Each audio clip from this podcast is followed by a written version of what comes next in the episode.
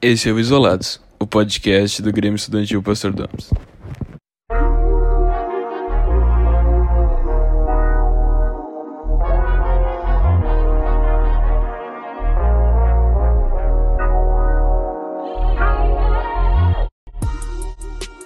Fala rapaziada, mais um episódio do Isolados aqui. E hoje eu tô, tô com duas pessoas sensacionais e a gente vai discutir algumas coisas sobre filme, algumas coisas sobre cinema. E a, primeira é a professora Cris de português e a professora Vanessa de literatura. E eu tô empolgadíssimo pro episódio de hoje, gente. Como é que vocês estão? Como é que tá a vida na quarentena? Como é que tá tudo? Oi, gente. Então, obrigada, Eduardo, pelo convite. Eu adoro falar de cinema. Adoro falar de artes, né? Como professora de literatura, eu tenho aí esse pezinho nas narrativas, nas artes, então estou muito feliz, estou empolgada também. O que eu mais estou fazendo nessa quarentena é ver filmes, ver séries, então vamos lá. Ai, também estou bem feliz, muito bom estar tá aqui, amei esse convite, Edu. Achei demais. Quando eu vi que tinha um podcast, já fiquei louca para vir para cá falar, né? E falar de cinema é um barato, falar de cinema contigo com a Vanessa é ótimo. Então, tô, tô bem feliz, assim. Quero ver a gente fazer caber no tempo. A gente pode trocar figurinhas também, né? Entre a gente, a gente vai sair daqui com indicações. Tomara que indicações para vocês, mas a gente também, né? Ouvindo uns falando, esse, outros falando. Esse é o objetivo. A gente trouxe, cada um a gente trouxe duas indicações, vai falar um pouquinho e vai ser uma coisa bem dinâmica. Alguém quer começar? Eu não me incomodo se precisar ser eu. Vai lá, Eduardo. Então tá. Meu primeiro filme que eu trouxe é um filme de 2018, que é um filme brasileiro. Eu quis trazer para, tipo, como pouca gente vê filme brasileiro, às vezes é muito filme de fora. Eu quis trazer um filme brasileiro e de um estilo que eu gosto muito, eu sou apaixonado por terror. E eu trouxe um, um filme de 2018 que ele tem uma estética, ele tem uma cara de filme americano e um estilo meio de fora, mas ele é muito brasileiro. É o que eu mais gosto nele, assim. O filme é Morto Não Fala. É um filme sobre um médico legista do Instituto Médico Legal. E ele tem um dom, ou uma maldição, é meio complicado, que ele consegue falar diretamente com os mortos. Então, ele vai fazendo a autópsia das pessoas e ele vai falando com elas, e vai descobrindo várias coisas. Até que chega um ponto na história que ele, um dos mortos conta uma coisa para ele que, tipo, muda totalmente, mas encadear um monte de coisa que é sensacional, assim, tipo, o final da história eu não gosto muito, mas não, não vou falar nada, mas o estilo do final não é uma coisa que me, que me atraia muito. Mas o resto do filme eu gosto muito, ele tem aspectos muito brasileiros, assim. Por exemplo, tem uma cena que, tipo, trata como uma coisa com cerol, e, tipo, eu trato cerol como uma coisa que é muito nossa, é muito enraizada na nossa cultura. Então é um filme sensacional. O ator principal, que é o Daniel de Oliveira, assim, eu nunca tinha visto nada muito tipo, direto dele, visto nada, e ele mata a pau, assim, ele é sensacional. E eu acho um filmaço, assim. Eu ia te fazer uma pergunta, posso fazer, Eduardo? A gente pode se interromper? Com certeza. Eu adoro cinema brasileiro, sou muito fã, eu não conheço esse teu filme. Mas aí eu fiquei pensando, um filme de terror, um filme que parece um filme assim, que segue alguns preceitos hollywoodianos. Esse filme, por ser brasileiro, ele tem alguma coisa além do Serol que a gente identifique que é um filme do Brasil? Ou ele poderia estar na Netflix e a gente não saberia qual é o país de origem? Se não, não tivesse em português. Ele é um filme bem brasileiro, assim, bem. Tipo, tem uma. Eu gosto de brincar que ele é um filme de fora, mas é, é por causa da estética, assim, tipo. O final, ele é uma mistura, estavam comentando de, tipo, vários filmes de terror mais de suspense com invocação do mal, assim, em algumas partes. Mas essa essa parte, tipo, algumas partes ele trata diretamente com traficantes, é uma coisa bem dá para ver que é brasileiro. Toda a ah, ambientação do filme é uma coisa bem brasileira, assim, me lembra em alguns pontos o Bacurau por ser um filme que ele tem, porque a gente tem, eu não sei, eu tenho um preconceito às vezes com o cinema brasileiro, que é aquele cinema de comédia escrachada, que é o Leandro Hassum fazendo piada de gordo. E é uma coisa é, é, muito diferente assim eu não assim, se eu não morasse no Brasil e não soubesse as, tipo realmente ah isso é brasileiro de repente eu não, não saberia de onde é que é Olha, legal, gostei. A gente tem uma tradição de cinema de terror no Brasil, né? O Zé do Caixão, essa figura emblemática. Gostei eu, da sua primeira indicação. É, não, o filme é sensacional, assim, eu tenho alguns outros filmes que eu vi, mas eles são um pouco mais pesados, aí é meio complicado, assim, o único problema desse filme é que, como trabalha no, no IML, dentro de um, de um lugar onde fazem autópsias, algumas coisas são meio muito pesadas, não pesadas, assim, mas aparece o corpo, é uma coisa bem meio crua, assim, no começo, depois no final começa a ser mais uma outra questão, mas eu adoro esse filme. É um filme para ficar com medo ou é aquele filme angustiante que tem muito sangue? ele tem muito sangue, mas eu acho que ele tem alguns momentos que ele consegue fazer um suspense. Mas, enquanto o filme vai crescendo, ele vai ficando um filme mais de susto, uma coisa mais. Mais tipo uma Invocação do Mal, um desses filmes que são aqueles que fazem muito dinheiro de bilheteria que não, tu não sente uma aflição o filme inteiro, mas sabe que uma hora vai aparecer um demônio gritando ah! E tu vai pular da cadeira. Eu sei. Vocês podem ver que eu não participei porque eu não entendo nada de filme de terror. Eu não assisto, é uma das coisas que eu acho dificílimas de ver, porque eu me sinto super apavorada e é meio irracional ficar apavorado com aquilo, porque é, às vezes é muito próximo do, do over, assim, né? E eu tenho dificuldade com terror, assim, fico bem assustada. Mas é, mas fiquei curiosa, Edu. Eu acho que eu vou assistir. Eu adoro Sinto Medo. Tem no YouTube, coisa eu bem, não, bem é, é, eu não, eu não gosto, eu não gosto muito. Eu gosto de suspense, assim. Essa ideia do, do, do limite, assim. É que eu, eu, eu, eu gosto quando trabalha num plano da, do, parece que trabalha no plano da realidade, assim, sabe? É aquilo que tu, às vezes, tem a sensação de que o terror ele sai um pouco de um plano uh, possível no real, né? Graças a Deus, né? Mas uh, tem uma um suspense, um suspense construído, assim, até dá pra gente embalar, né? Sim. Um dos filmes que eu, que eu pensei em trazer, que eu tô trazendo pra, efetivamente para a gente falar, é o Bacurau, que é uma das minhas paixões recentes, assim. E o Bacurau se constrói como um filme de suspense em grande parte. Ele é o filme mais recente do Kleber Mendonça Filho, que é nosso diretor de cinema, é um filme dele junto com Juliano Dornelles, foi uma produção de 2019. Eu estava esperando ansiosa por esse filme, porque eu já tinha visto Aquários dele, que é talvez uma das paixões da minha vida. São dois filmes legais de pensar até comparativamente, os dois são dele, né? É o outro filme sobre o qual eu quero falar um pouquinho depois. E o Bacurau, um, é, é, é uma história construída de suspense no interior, no interior do Brasil, numa sociedade projetada daqui a, né, daqui a alguns anos, que não tem nem muito essa, essa ideia, e é uma cidade onde acontecem mortes, mortes começam a acontecer desde que chegam dois, dois estrangeiros, né? Eles entram na cidade, eles chegam na cidade. O filme começa de um jeito super uh, impactante, porque tem um caminhão carregando caixões, esses caixões caem na estrada, né? Então a gente começa com uma sensação de desconforto, a gente sabe que vai dar problema, que a coisa vai ser, vai tensionar por ali.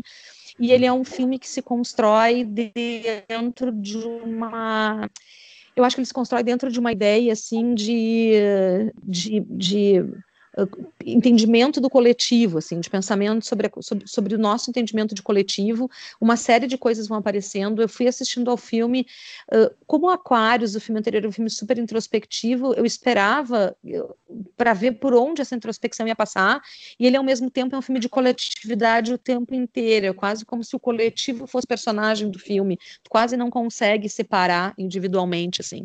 Uh, acho o filme muito bacana de assistir eu olhava e dizia, meu Deus, mas isso é isso é Glauber Rocha. Eu dizia, não, não, mas isso, isso é Tarantino. Eu dizia, não, não, mas isso é, sabe? Eu ia vendo o filme dizendo, não, mas isso, isso também é, uh, é o Aquários, que era o filme anterior. Então tem uma série de, de referências ali tu vai. Isso é Black Mirror em vários momentos. Você pensar, meu Deus, que, que, coisa absurda e tal.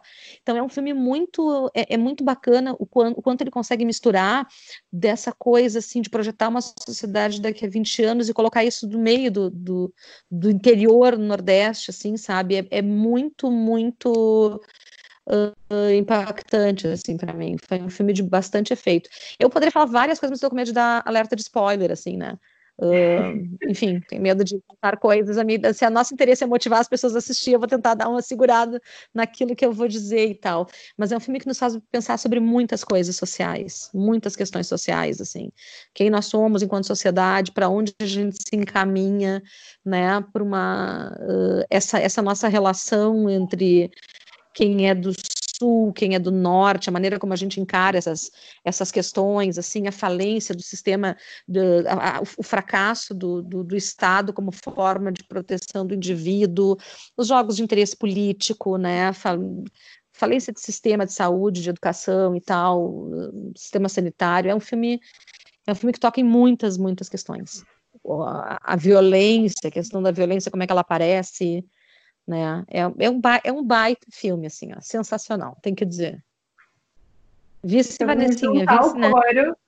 Eu adoro Kleber Mendonça, eu achei Bacurau sensacional por vários aspectos. A Cris abordou muito bem o filme, mas ele tem toda uma discussão aí de brasilidade, de identidade brasileira, que eu acho também muito pertinente.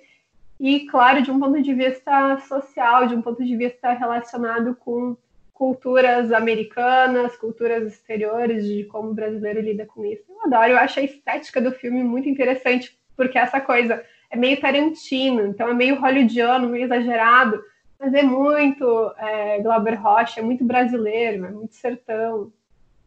A estética é do filme aquela, é muito bonita. Tem aquela frase, tem uma frase ótima no filme, né? Quando tá os, o, o pessoal do, os brasileiros falando, interagindo com os, com os, americanos, e aí eles tentam convencer, eles largam a frase, não, a gente lá no sul, a gente é mais como vocês, né, nós somos mais como vocês, essa necessidade de, de, de, de se aculturar, assim, né, é, é um filme, ele é muito cheio, é um traço do Kleber Mendonça, né, o Kleber Mendonça é um diretor de ao mesmo tempo que ele tem uma crueza, um impacto, assim, tem uma coisa de, de imposição, de, de, de, força, de choque que te provoca, uh, ele, o cara que te destabiliza, ele tem uma sutileza, assim, é a frase que carrega em si um, um leque de significação, sabe? Então eu acho isso genial nele, genial mesmo.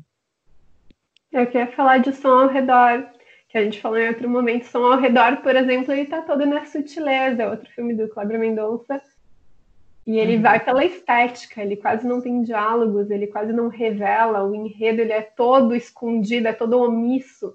Então a gente tem que ir pegando migalhas aí dessa narrativa para fazer sentido, porque ele não nos revela, ele está na sutileza. É eu preciso dizer assim, eu já era apaixonada por Aquários, eu já amava Bacurau e eu não tinha visto som ao redor. Eu disse, bom, agora eu vou assistir.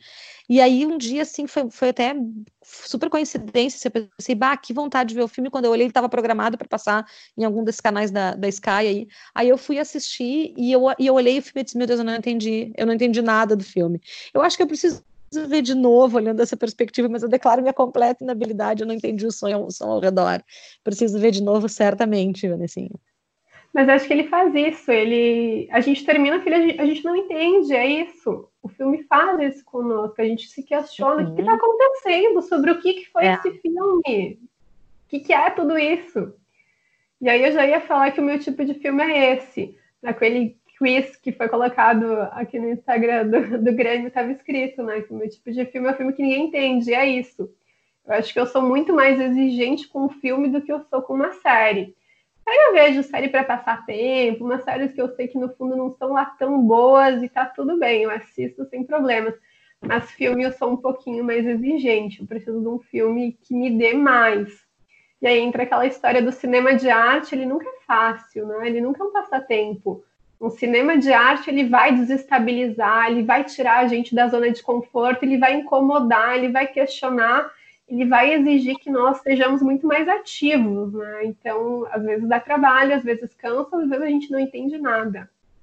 E aí eu queria indicar para vocês um diretor que é desses que dá trabalho, cansa, às vezes a gente não entende nada, às vezes a gente vai rever.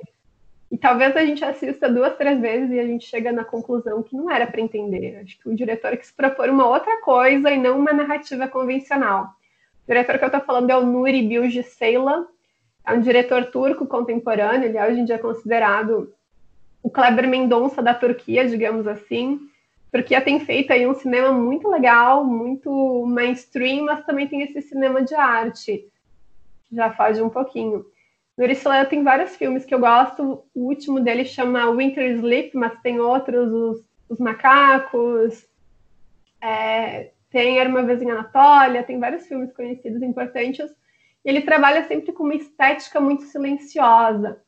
Então ele está aí na Turquia, ele, ele pega cenas muito vazias, muito quadros de fotografia muito bem trabalhados. Então ele elabora todos os elementos do quadro fotográfico para compor quase uma pintura. Se vocês botarem aí no Google só as imagens do filme, parece uma pintura.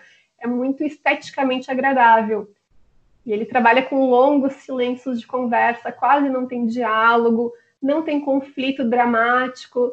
São filmes que a gente também não sabe muito bem sobre o que é história, sobre aonde a história quer chegar, e a gente fica se perguntando, né, para onde que esse filme vai porque é um filme que está propondo outra coisa, não é para acompanhar uma história, é para acompanhar ali toda essa nova abordagem, toda essa estética, que eu acho particularmente muito bonita, muito interessante. Mas é um filme daqueles que a gente não vai ver numa sexta-noite, não vai ver no domingo à tarde. Vai ser um dia que eu vou sentar e falar: hoje eu quero ver um filme diferente, eu quero ter uma outra experiência. Aí eu coloco Winter Sleep, aí eu coloco esse filme. Eu não, eu sou uma pessoa que assim, eu para eu perder o meu foco nos filmes é muito fácil. E aí eu tenho um exemplo muito de um filme que eu adoro, que só que eu comecei a adorar o filme depois que eu vi e eu fui atrás da internet dele, que é o Hereditário, que é um filmaço de terror, mais um de terror. Mas assim, o filme é o filme é assim, tu tem que parar e ver ele com uma atenção para te entender tudo e de repente tu não entenda, porque são algumas coisas que eles deixam muito sutis e que tu tem que pegar.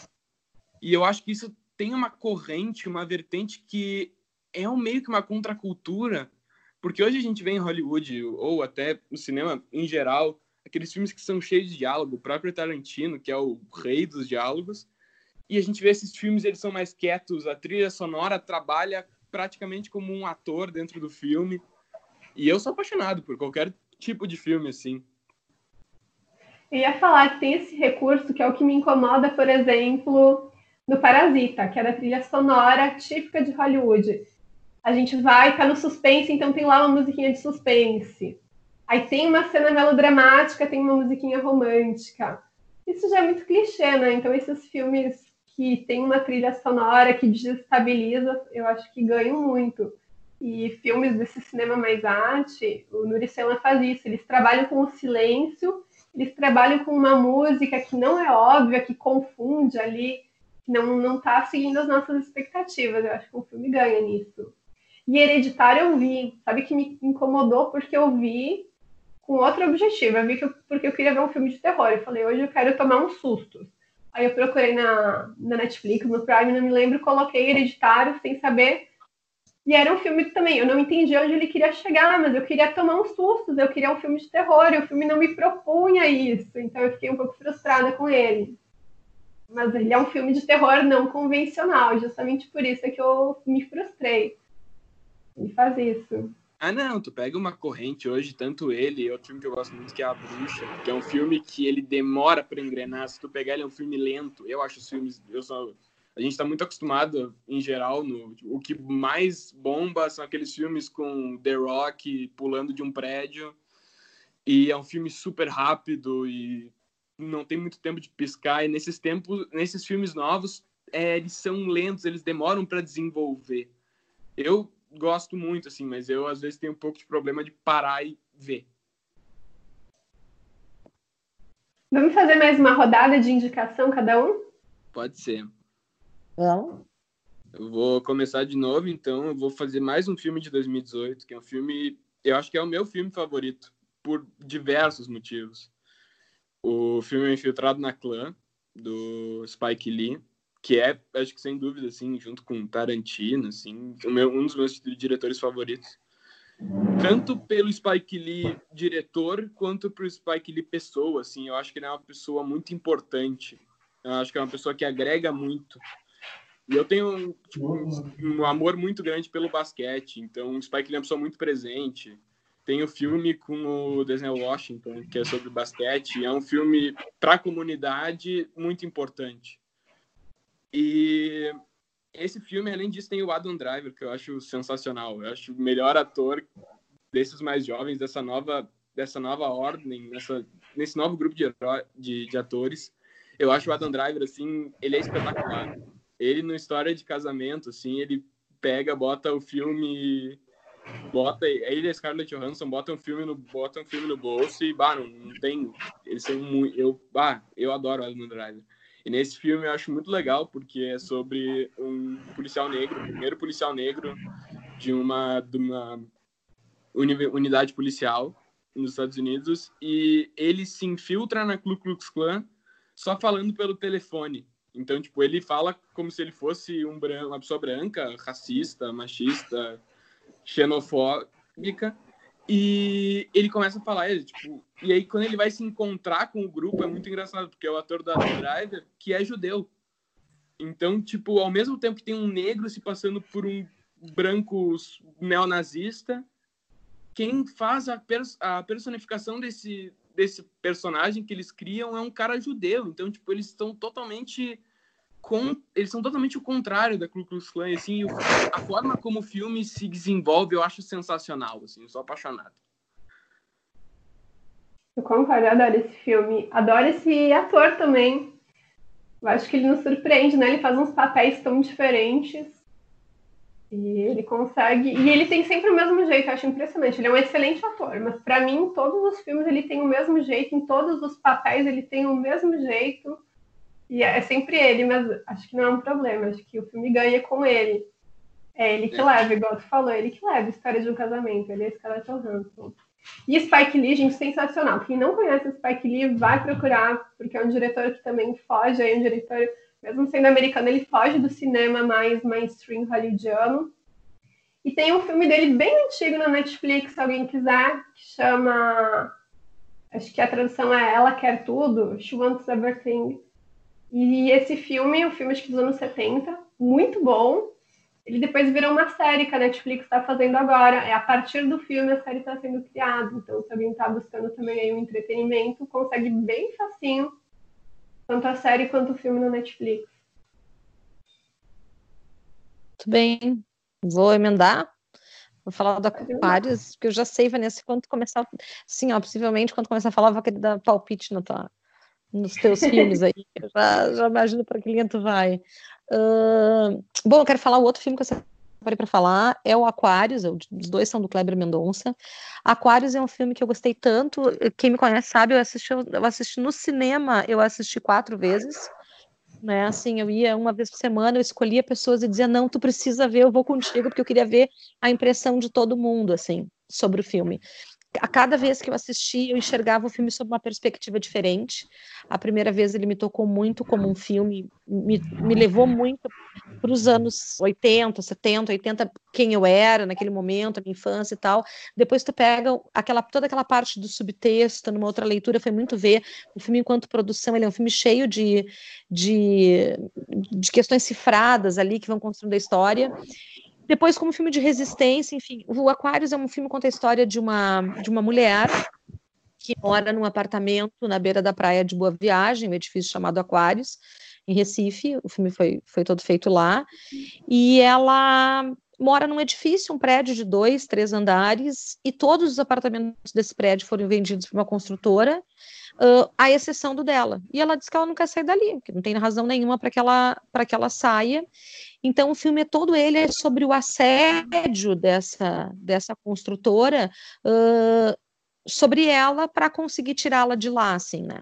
Então, só que enquanto ele conta essa história, que é uma história, é, é quase um acontecimento único ali, uh, vão se tecendo todas as relações sociais, assim, né? Dela com as pessoas que estão junto com ela, tem uh, mini spoiler, tá? Por exemplo, tem, um, tem uma percepção assim dela de a gente vai construindo a maneira como ela se relaciona, por exemplo, as pessoas de quem ela se afasta, as pessoas cujos valores ela rejeita, como um, um menino que que é, trabalha na construtora, que tenta assediar, né, fazer com que ela venda e tal. Esse menino, o nome dele é Diogo, é Diego, e ela olha para ele e diz, não sei se o nome é Diogo, é Diego, ela confunde, mas ela sabe o nome de todas as pessoas com quem a, a, o vínculo dela é real, entende? Os funcionários trabalham para ela, a, a, senhora que vai limpar a casa, o cara que está fazendo a limpeza no prédio, então ela, ela, ela Jane, é o Robert Roberval, então são nomes muito mais complicados muito mais, né, uh, difíceis de dizer, e esses ela sabe, assim. Então, é, é, é nesse nível de sutileza que o Kleber Mendonça trabalha no Aquários. E o que eu acho demais no Aquários é que ele é um filme sobre a resistência, assim. E ele é um filme sobre a resistência individual, sobre. Tem várias questões que ele coloca, né, ali de. Uh, de, de, formas de resistir socialmente, mas a, a, principal delas assim é o direito de fazer as suas escolhas, as suas escolhas de vida e, e ter uh, o respeito em relação a elas, né? Tem uma uma outra sensação que me passou, que foi muito impactante para mim, acho que por isso que eu quis que várias pessoas assistissem e estar tá junto quando elas vissem, é como é que elas respondem a um traço do, do, do filme que é o fato de eu me sentir constantemente no filme no meio de uma proposta de intervenção, assim. Então ele te cria uma expectativa para frustrar essa expectativa depois. E aí ele te faz pensar uma coisa, ele reverte o jogo, uh, e aí ele, ele inverte, ele, só para te dizer assim, ó, viu só como tu pensasse que isso ia acontecer? Pois é, mas isso não aconteceu, isso está em ti, não está não tá na história. Então, essa, essa, questão de mostrar essas sutilezas, para mim, me apaixonei por ele quando assisti apaixonei pelo filme, apaixonei pelo diretor, fiquei muito fã de Aquários. No fundo, os dois do Kleber Mendonça, eu acho que eles dois são dois filmes sobre resistência. O Aquários é muito mais sobre nossas escolhas de resistência individual, até a maneira como a gente conduz o tempo, o, qual é o significado do tempo para nós, o que, que é ter tempo. Ele é um filme devagar, ele não é um filme rápido, ele é um filme lento. Eu preciso precisa ser lento, porque a escolha dela é por um modo de vida desacelerado, né? Então, é, isso é bacana pra caramba. E, e o Bacurau é um filme sobre resistência coletiva, né? Mas, de novo, é essa ideia entre... É, é como a gente resiste nesse impulso, assim, de luta e morte, né? Como a gente resiste, como a gente luta para não morrer de alguma maneira real ou metafórica, enfim. E ia falar que o som ao redor também, né? Vale. É, essa ideia da resistência, ela aparece aí. O som ao redor foi o filme que eu indiquei, que vai aparecer em algum momento aqui, que eu indiquei também para o perfil aqui do Grêmio. Mas ele trabalha com essa história de, de ter aí dois viés da sociedade. O filme inteiro se passa num bairro só. Então a gente tem pessoas aí se contrapondo de forma muito semelhante ao que a gente vê em Aquários que o filme, claro, ele se constrói nessa estética mais saturada, digamos assim, e que a gente acaba se perdendo um pouco no enredo. Mas eu acho que essa é uma marca do Kleber Mendonça. Ah.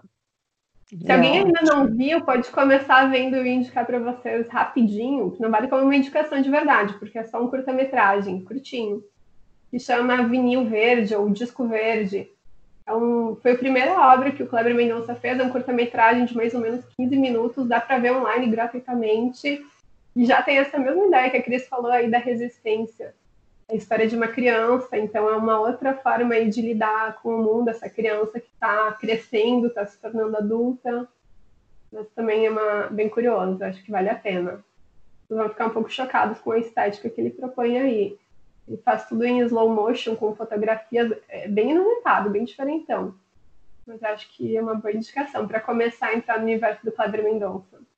Ou para quem já viu Bacurau também, quiser se aprofundar mais. Mas aí agora sim, minha última indicação, eu não preparei nenhum filme específico para falar, eu tinha pensado em algumas questões. Então, só que eu falei aí do Nuri Sela, que é um diretor bem fora do eixo comercial, digamos assim, que faz filmes um pouco desafiadores, um pouco mais artísticos, eu vou falar de um diretor que é um pouco mais comum, tradicional, acho que é um diretor de, de muita qualidade, mas é um diretor que eu gosto de ver, que eu sei que vou me entreter, que é o Pedro Almodóvar. Almodóvar tem uma carreira muito longa de cinema e ele tem, teve algumas fases. Mas a gente tem na Netflix e no Prime as duas fases principais dele, então se alguém quiser, a gente tem o, o Almodóvar mais antigo, que é um Almodóvar, um Almodóvar um pouco mais cômico, são filmes de comédia, muito engraçados, mas uma comédia mais intelectual, digamos assim, não sei se é uma palavra boa, mas não é uma comédia pastelona, não é um humor pastelão, são piadas um pouco mais complexas, digamos assim. Os enredos são engraçados, os personagens são engraçados, e ele tem também uma estética muito própria. Eu lembro da Moldova, eu sempre penso em cores muito vibrantes, tem muitos elementos. Esse, esse trabalho com o que é kitsch, com o que é clichê. Com que é cafona, então ele faz uma fotografia cheia de detalhes que estão beirando o cafona, e isso se torna interessante. Por exemplo, algum quadro em que os personagens estão tomando café, nunca é só isso no filme da Moldova, é sempre tomando café numa casa com plumas, com um telefone vermelho, com umas decorações em neon, então é tudo sempre muito exagerado e, eu acho que isso contribui para esse tom cômico que ele tem. E os temas também são sempre muito diferentes do convencional. E aí tem essa fase dele que é a minha preferida, que são filmes como Fale com Ela, que também está na Netflix, são filmes um pouco mais pesados, um pouco mais complexos, um viés aí, uma proposta de cinema diferente. Ele trabalha sempre com alguns atores muito emblemáticos. Os principais, eu acho que mais marcaram, na minha opinião, a Penélope Cruz e o Antônio Bandeiras, que estão com ele desde o filme dos anos 90 até os filmes contemporâneos. O último filme da Almodóvar é do ano passado, chamado Dor e Glória. Tem a Penélope Cruz e tem o Antônio Bandeiras. Ele trabalha questões mais reflexivas, mais introspectivas. Para quem não conhece, eu acho que vale a pena. Então, tanto Prime como a Netflix tem vários filmes do diretor. Eu acho que é só buscar, vocês conseguem encontrar facinho. É maravilhoso. o Almodóvar é sensacional. Eu sou apaixonado. O último filme dele, que é o com Antônio Bandeiras, assim, ele é. Eu não sei, eu adorei, adorei eu tenho, eu tenho uma, uma visão do Antônio Bandeiras muito engraçada, porque ao mesmo tempo que eu vejo ele fazendo papéis que nem ele fez nesse, nesse último filme, tem aqueles papéis bem Antônio Bandeiras, assim, pastelaço.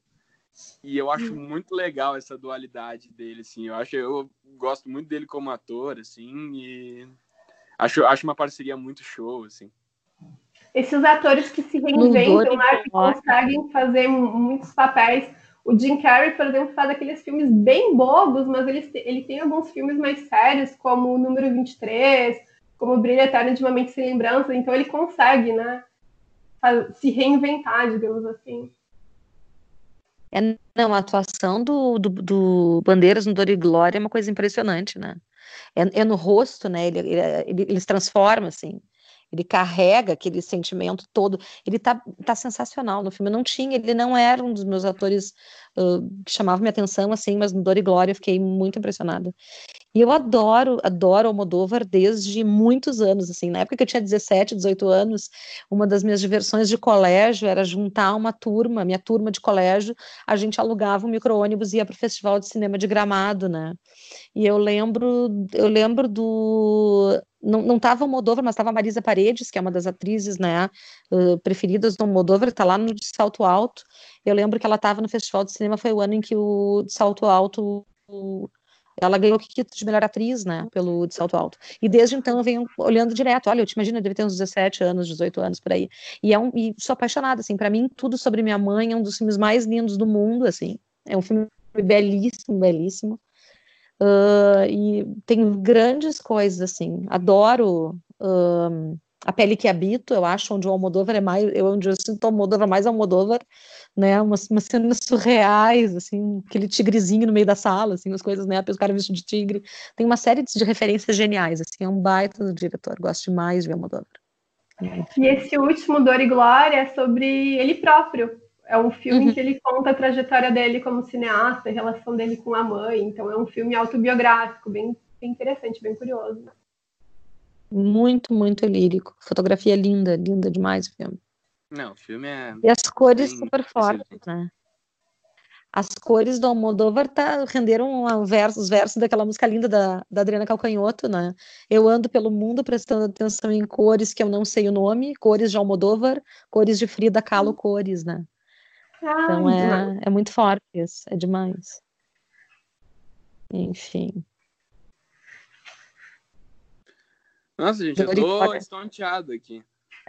é, a gente fica. A gente entra numa vibe de introspecção, né? Eu, a gente não para de falar, né?